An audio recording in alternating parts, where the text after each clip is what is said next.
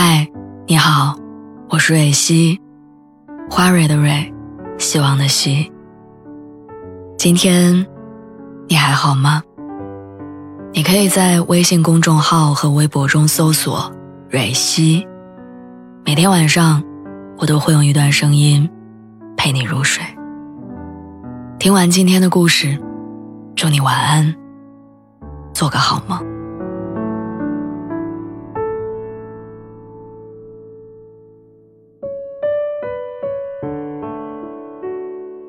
常穿的那件外套褪色了，爱吃的零食变味儿了，追过的小说完结了，喜欢的歌曲下架了，暗恋的对象他结婚了，曾经的好友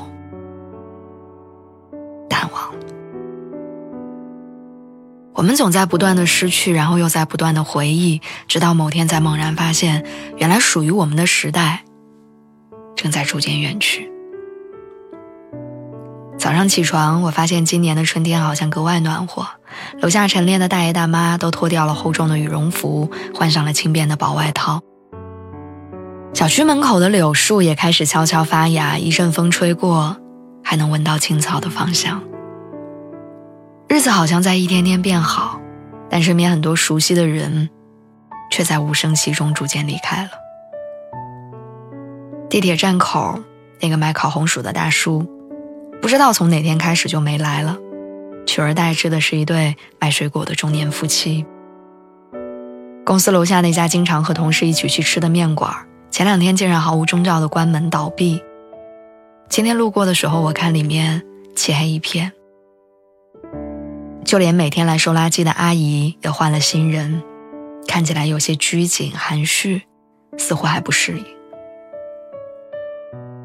好像突然之间，那些我早已习惯的陌生人就这样凭空消失了。我甚至没有来得及跟他们打声招呼，或者说声再见。而这样的告别，几乎每天都在发生。前两天我在网上看到一个话题，说你的第一批微信好友还在吗？那一瞬间，我脑海中一片空白，我一个名字都想不起来。因为我早已忘了自己是什么时候开始用的微信，也忘了我为什么要用微信，更忘了我当年加的第一批微信好友是谁。然后那天晚上，我反复思考这个问题，于是我打开微信，一个一个检查，试图找到线索。看完之后发现，现在微信列表中的人，要么是家人亲戚，要么是工作相关的同事朋友，要么只是。只有网名的陌生人，想要从中找出多年前的好友，似乎很困难。后来我在一众不知名的网友中，突然翻到了一个网名叫做“小鱼四幺三”的人，那一瞬间我才突然反应过来，他就是我高中的同学，也是死党，而四幺三，是我专门为他备注的生日。只是没想到，这么多年过去，当初连生日都要用心记下的人，现在却不再有任何联系。我记得高中的时候，我们俩玩的特别好，爱吃同样的零食，爱看同样的小说，甚至还喜欢同一个乐队。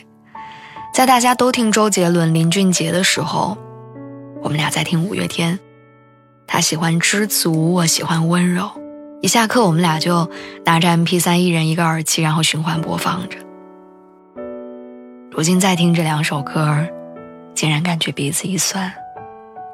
原来我们已经那么久没有再联络，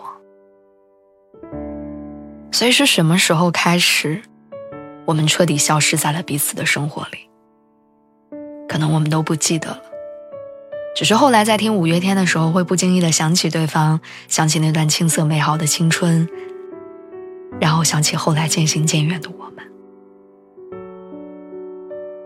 明明当初说好毕业之后要保持联络，但后来我们没有做到。明明约定过要一起去看五月天的演唱会，但后来身边换了其他人。